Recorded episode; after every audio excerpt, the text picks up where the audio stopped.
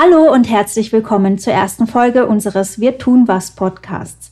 Wir stellen euch in dieser Folge das Projekt Wir tun was vor, sprechen über klimafitten Weizen, vegetarische Jägerinnen und Vögel, die im Fliegen schlafen. Wir, das sind Wolfgang Suske. Hallo. Und ich, Katrin Horvath. Wir tun was ist eine ganz neue Zeitung, die wir mit Unterstützung des Biodiversitätsfonds, des Ministeriums und jetzt schnallen Sie sich an, für Klimaschutz, Umwelt, Energie, Mobilität, Innovation und Technologie herausgeben. Wir wollen damit möglichst vielen Menschen zeigen, was konkret für den Schutz unserer Biodiversität gemacht wird und auch motivieren, im eigenen Bereich selbst aktiv zu werden. Und das Spezielle ist, dass wir alle Geschichten sehr personenbezogen aufbauen. Das heißt, wir holen Menschen vor den Vorhang und zeigen, was für Aktivitäten sie machen. Und vieles von dem kann man auch in vertiefenden Podcasts weiterhören. Und es gibt in der Zeitung und auch auf der Webseite einen Marktplatz, wo man Dinge, die man für laufende Projekte dringend sucht, bei uns melden kann. Oder auch Angebote, die ihr zum Beispiel für andere habt. Wir haben jetzt in unserer ersten Ausgabe, die im April erschienen ist, eine Vielzahl an Geschichten zu unterschiedlichen Themen gebracht. Vom Gemeindemitarbeiter, der seine Mutter für Wildblumenwiesen begeistert, oder über ein junges Paar aus dem Burgenland, das mit ihrem Wildwuchswein der Natur ihren Platz lässt, bis zu einfachen Do-it-yourself-Ausstiegshilfen für Amphibien. Welche der Geschichten hat denn dich am meisten beeindruckt oder beschäftigt? Mir gefällt sehr gut die Geschichte vom eingespielten Bodenorchester. Ich war bei Hans Knauer und es ist wirklich großartig, was er für die Gesundheit seiner Böden macht. Er erzählt ausführlich, wie er durch seine Bewirtschaftung zum Beispiel einen klimapositiven Weizen herstellen kann und warum der gefürchtete kleine Erdfloh in seinem Rapsfeld kaum einen Schaden anrichtet. Und sein Prinzip ist ganz einfach. Er belässt seine Böden so gut es geht das ganze Jahr lang immer grün, das heißt bedeckt mit Pflanzen. Hören wir da einmal kurz rein. Also das Wichtigste ist im Prinzip, dass man den Boden äh, immer beschattet hält und bewachsen hält. Und äh, Beschattung kann man auf der einen Seite natürlich erreichen, indem man eine möglicherweise nur Strohdecke drüber lässt, aber besser ist es, wenn man ihn äh, mit Zwischenfrüchten ausstattet, äh, dass dort eine biodiverse Zwischenfruchtmischung sozusagen am Feld wächst, weil äh, ich vergleiche das mit den Menschen. Das Bodenleben ist ja nicht nur darauf konditioniert, sage ich mal, wenn es ein Mensch wäre, nur Schnitzel zu essen. Äh, jede Art und jedes Ding im Boden hat gern seine eigene, sein eigenes Futter und deswegen braucht man eigentlich alles sozusagen, eine breite Reichweite an, an Pflanzen, die uns das Bodenleben ernähren, die sämtliche Mikroorganismen, Mikroben, Pilze etc. im Boden unterstützen äh, und das fördern und die können damit leben. Und wenn die Futter, und es geht im Prinzip um nichts anderes, Futter zur Verfügung haben, dann leisten sie auch ihre Arbeit. Und zum Beispiel der Regenwurm, ja, der, wie soll ich sagen, der, der, der entwickelt sich ganz massiv, wenn der genügend Futter hat. Äh, man sieht es dann am Feld, wenn alle 15 Zentimeter Löcher im Boden sind und kleine Haufen dort liegen, wo er seine Nahrung sozusagen zusammengerauft hat. Ja. Und, und da gibt's auch, also Lumbricus terrestris, der Tauwurm sozusagen, die streiten sich auch untereinander. Da klaut der eine dem anderen daneben das Futter und wieder umgekehrt. Also das ist ganz lustig zum Zuschauen. Äh, aber was dieser Regenwurm speziell dann für den Boden macht, ist, dadurch, dass er sozusagen seine, seine Regenwurmgänge ja mit so einer Art Schleim auskleidet. Äh, er stabilisiert damit ja auch den Boden und auch die, also nicht nur die tiefgrabenden Arten, sondern auch die, die horizontal graben, mit ihren Ausscheidungen, die sie dann machen sozusagen. Das sind extrem stabile Krümel, die den Boden stabilisieren und verkleben. Äh, so ein Regenwurmgang von zum Beispiel diesem großen, schönen, großen Tauwurm, ist in der Lage, ganz, ganz viel Wasser in den Boden hineinzuleiten.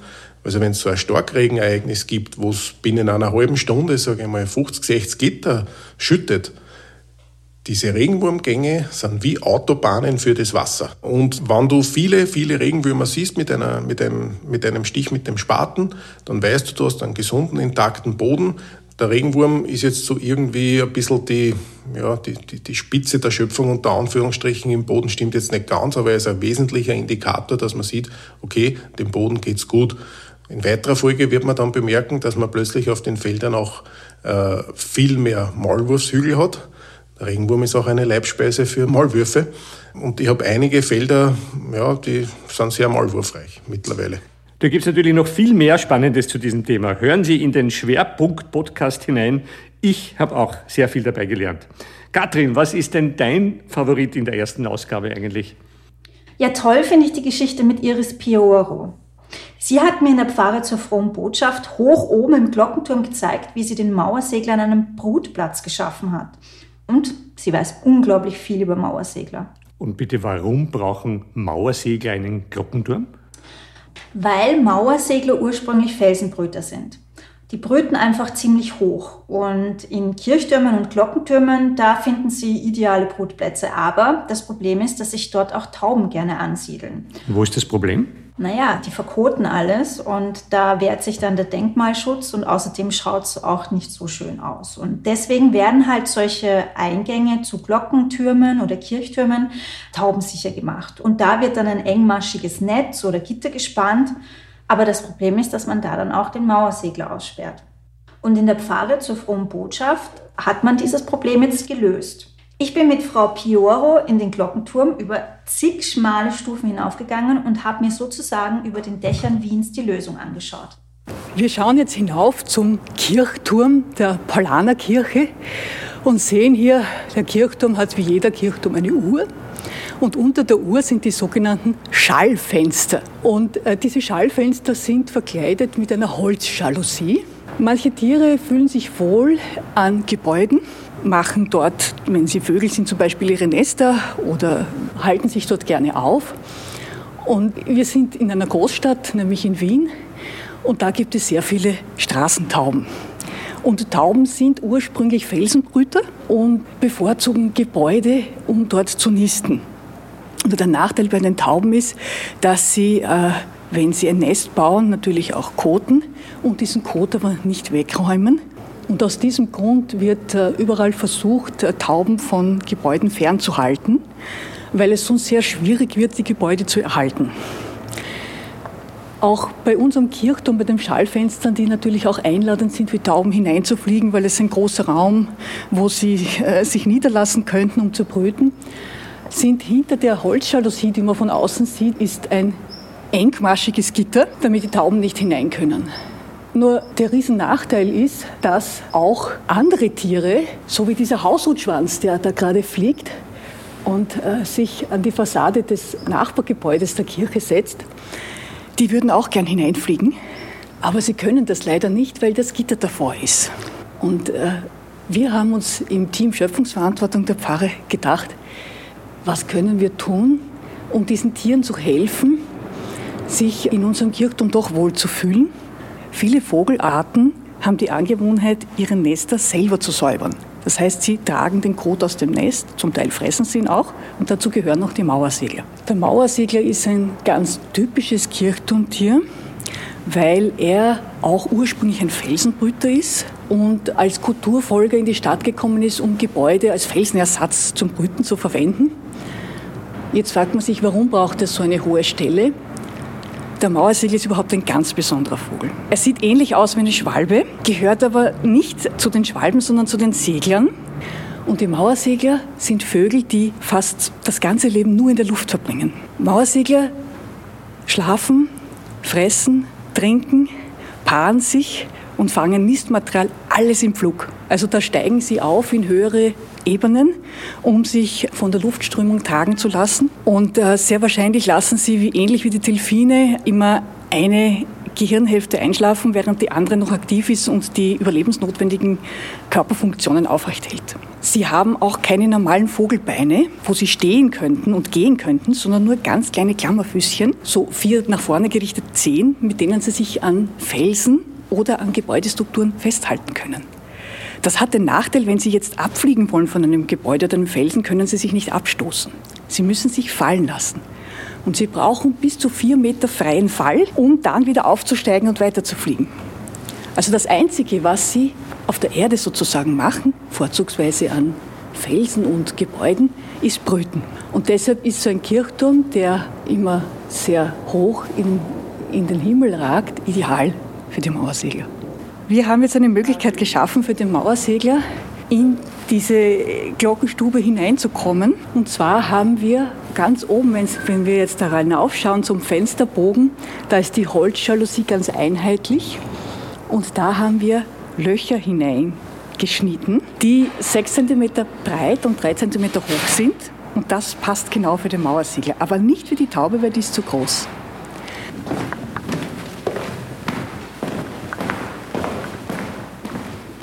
So, wir sind kurz vor der Glockenstube. Wir haben jetzt hier noch eine Leiter. Ein bisschen schmutzig ist sie noch, bevor wir die Gitter gegen die Tauben angebracht haben, ist da natürlich auch ein bisschen Taubenkot auch herin gewesen, der gar nicht so leicht wegzuputzen ist.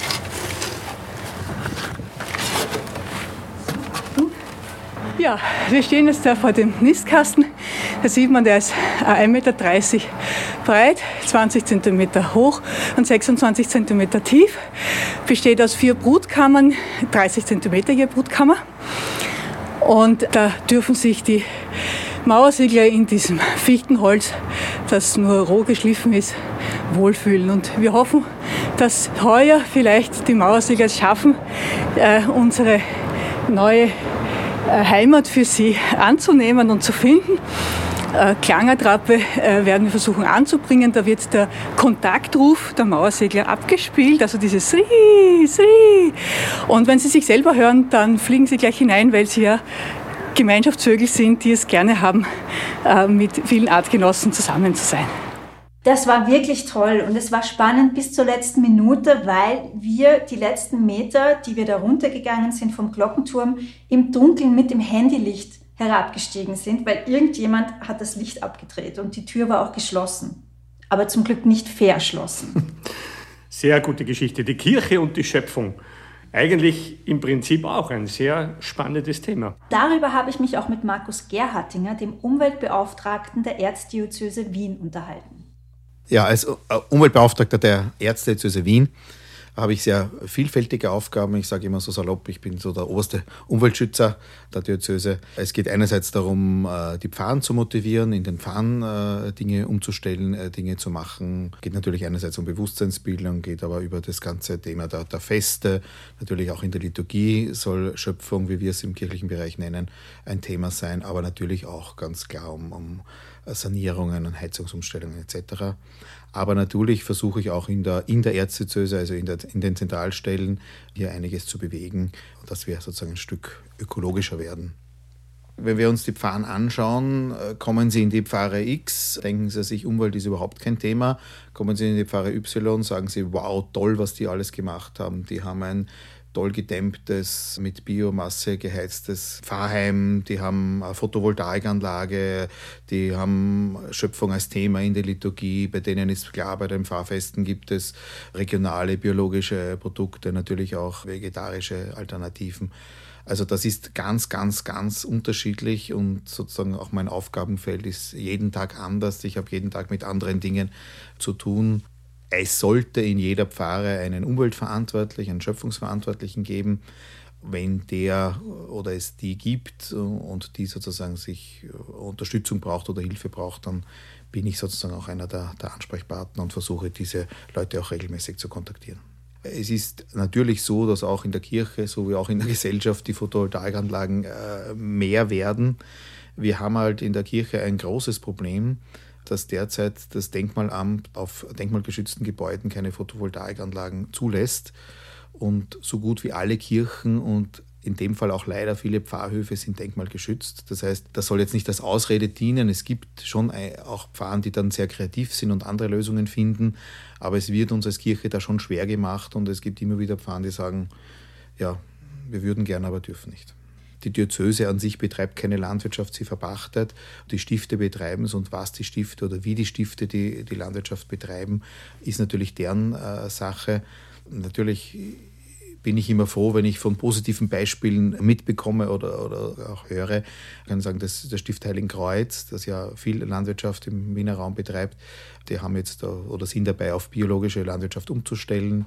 Die Schotten haben eine Apfelplantage im Burgenland, die wird jetzt auch gerade auf äh, Bio umgestellt. Also es, es gibt hier Dinge, die da sehr äh, toll in diese Richtung gehen. Äh, wenn wir schon bei den Orden sind, die, die Barmherzigen Brüder, die ja äh, Krankenhäuser und, und Pflegeeinrichtungen betreiben, die sind, ja, sind jetzt EMAS zertifiziert, also Umweltmanagement und versuchen auch ihre Küchen da in Richtung biologische äh, Landwirtschaft weiter umzustellen. Das heißt, ja, es tut sich was, aber natürlich gibt es noch viel zu tun und es ist eine meiner Aufgaben, da die Motivation immer voranzutreiben, dass mehr passiert und dass es weitergeht. ja, ähm, äh, einfach im, im Gespräch und natürlich auch im, im, im positiven äh, Beispiel. Also wenn ich jetzt mit einem anderen Orden rede, dann erzähle ich von den tollen Dingen, die eben die barmherzigen Brüder machen oder die, die, die Schulen St. Ursula und St. Christiana, die eben auch in die Richtung immer zertifiziert und einiges tun. Also diese positiven Beispiele versuche ich einfach weiterzutragen und so, so in dieser positiv anzustecken, äh, auch was zu tun. Natürlich äh, ist es natürlich leichter geworden, in die Richtung äh, zu wirken, äh, seit Papst Franziskus die Enzyklika Laudato Si eben 2015 geschrieben hat, weil er da ja ganz klar und deutlich, äh, Gott sei Dank, äh, sagt, dass wir als Kirche da eine, eine Aufgabe haben und dass es wichtig ist, hier äh, weiter zu tun. Und das macht es natürlich dem Umweltbeauftragten auch leichter, wenn der Oberchef das quasi auch sagt, das soll getan werden. Wir Christen glauben, dass Gott die Welt uns erschaffen hat, dass wir sozusagen Geschöpfe Gottes sind auf dieser Welt, die er uns anvertraut hat. Und wenn Gott uns so ein tolles Geschenk macht, dann heißt es natürlich für uns, dass wir auf dieses tolle Geschenk aufpassen wollen. So wie wenn ein ein lieber Mensch einem etwas schenkt, dann will man das ja auch in Ehren halten. Und so ist es eigentlich letztlich mit der Erde auch. Also wir haben letztlich den Auftrag und auch den Wunsch und den Willen, diese Erde lebenswert zu halten. Leider äh, vergisst man immer wieder darauf, muss man ganz ehrlichweise sagen. Deswegen ist es ganz wichtig und deswegen bin ich auch sehr dankbar, dass Papst Franziskus das so deutlich sagt und uns das sozusagen wieder ins Gewissen geredet hat, auf dieses Ding, äh, auf diese Erde, äh, auf, die, auf seine die Schöpfung Gottes äh, zu schauen. Wir beten es ja letztlich auch jeden Sonntag im, im Glaubensbekenntnis. Wir glauben an Gott, den Schöpfer von Himmel und Erde. Was für mich sehr wichtig ist, ist einerseits diese klare Sprache, wo die Erde steht, aber mit der Botschaft und mit der, mit der klaren Botschaft, wir Menschen haben die Möglichkeit und die Kraft und die Fähigkeit, so quasi das Ruder rumzureißen. Also für, für mich ist es sehr positiv, die, die, Enzyklika. Innerkirchlich ist für mich die Botschaft ganz wichtig gewesen äh, drinnen, äh, dass er ganz klar sagt, dass das nicht eine Schöpfungsverantwortung, nicht eine Aufgabe von ein paar Einzelnen ist in der Pfarre, sondern dass das eigentlich wesentlich zu einem christlichen Leben dazugehört. Und gesamt gesehen ist natürlich die, die Sache, dass er sagt, es gibt keine ökologische und eine soziale Krise, sondern das ist äh, vermischt, also das gehört zusammen. Äh, wir, kennen, wir sehen das ja eh täglich in der globalisierten Welt, äh, ist natürlich eine ganz eine wichtige Botschaft und, und hat natürlich auch hier in der Diözese Zusammenarbeit mit, mit Entwicklungshilfeorganisationen etc. natürlich verstärkt. Sehr schön. Eine Geschichte, Katrin, interessiert mich noch. Lisa Münzer, die vegetarische Jägerin. Du warst bei ihr und du warst beeindruckt. Ja, was mich wirklich zum Staunen gebracht hat, ist, dass sie mir erzählt hat, sie war 14 Jahre lang Vegetarierin, als sie sich zur Jagdprüfung angemeldet hat. Und wir sind dann mitten im Wald auf einem Felsen gesessen und Lisa hat mir so viel über die Jagd erzählt, was mir so eigentlich noch gar nicht bewusst war. Als ich mit der, mit der Jagdausbildung begonnen habe, war ich bereits 14 Jahre Vegetarierin. Und ich habe dann trotzdem die Jagdausbildung gemacht und habe dann auch geschossen. Und das liegt daran, weil mein Zugang einfach der ist, ich das, das Töten eines Tieres an sich ist jetzt für mich nie das, das große Problem gewesen. Mir geht es ganz besonders darum, wie hat das Tier gelebt, hat es gelitten, was hat es gegessen, wie, wie war es einfach artgerecht, wie ist es getötet worden. Und deswegen sage ich auch immer diesen Spruch, eben das nachhaltigste Fleisch und das ungequälteste Tier, wenn alles gut geht. Das Tier in Wirklichkeit steht in seinem normalen Lebensraum das ist vielleicht gerade irgendwo auf einer netten Wiese und in Wirklichkeit, das merkt es gar nicht. Also es fällt einfach tot um. Es liegt im besten Fall im Feuer und dementsprechend, na, Mitleid.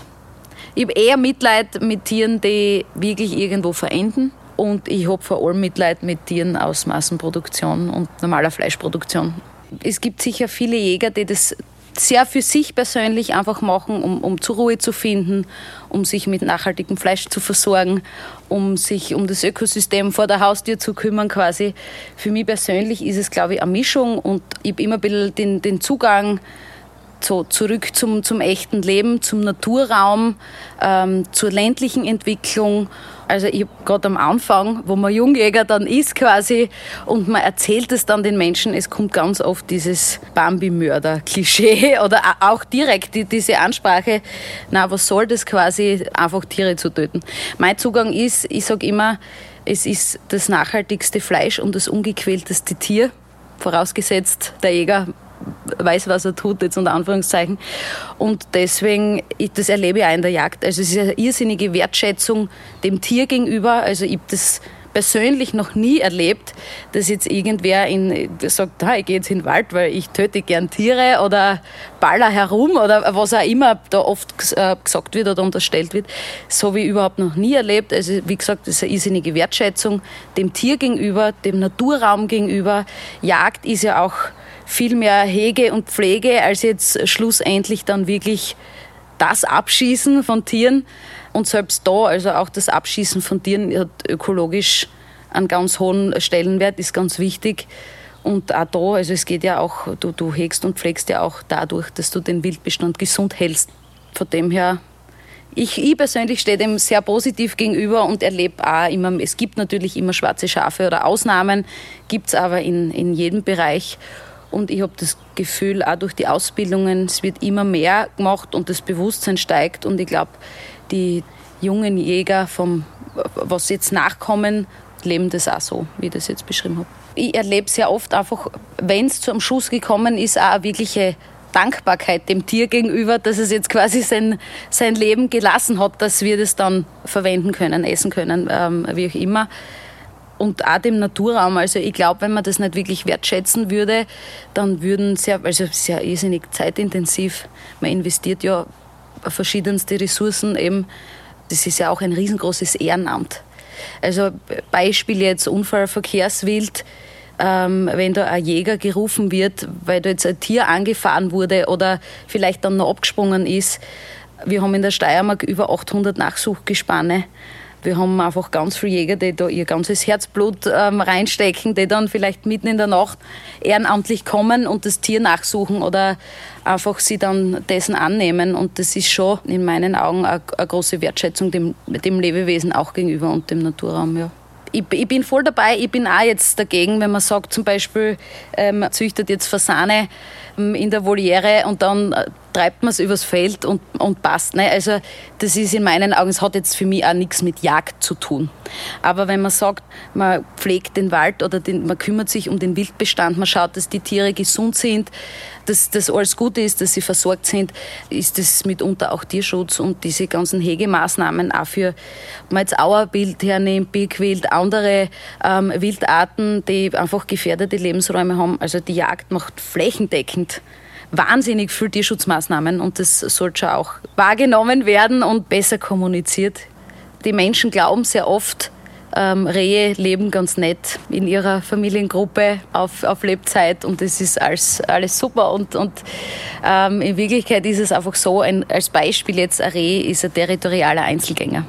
Das heißt, dass die haben ihr Revier und die stecken das Revier auch ab. Und es ist dann natürlich so, dass ähm, wenn wir sehr viele Rehe haben, was wir haben im Wald, dann ist der Druck immer größer.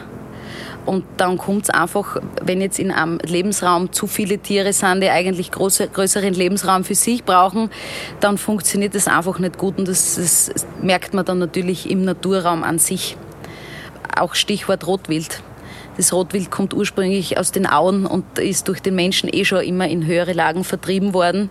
Und natürlich ist es dann so, dass wenn da einfach zahlreiche Tiere sind, dass da auch immer wieder zu Beschädigungen an, an den Bäumen oder einfach an der Umgebung kommt. Ja, wir haben in unserer Zeitung noch viele weitere interessante Geschichten. Sie können diese Zeitung übrigens kostenlos zu sich nach Hause schicken lassen. Und wenn Sie eine Idee haben oder bereits selbst tolle Maßnahmen umsetzen, über die wir unbedingt berichten sollten, dann melden Sie sich bei uns unter redaktion.wirtunwas.net. Aber Sie können sich natürlich auch melden, wenn Sie jemanden kennen, der tolle Sachen macht. oder auch, wenn Sie Hilfe bei Ihrem Projekt brauchen oder Hilfe anderen bei Ihren Projekten anbieten. Schauen Sie auch auf den Marktplatz auf unserer Webseite unter www.wirtunwas.net vorbei. Wir sagen danke fürs Zuhören und bis zum nächsten Mal. Tschüss.